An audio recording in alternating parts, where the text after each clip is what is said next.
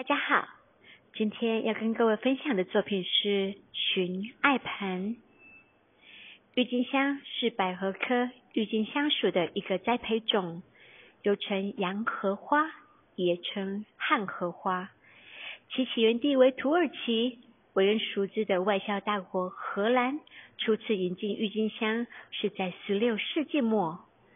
因生长地区为地不同，而花期各异。普遍在三月下旬至五月上旬。虽然全世界约有两千多盒的郁金香品种，但大量生产者大约也只有一百五十种。被欧洲人称为“魔幻之花”的郁金香，自古以来就有一种莫名的魔力，使园艺学家热衷于品种的改良，甚至啊，有人倾家荡产。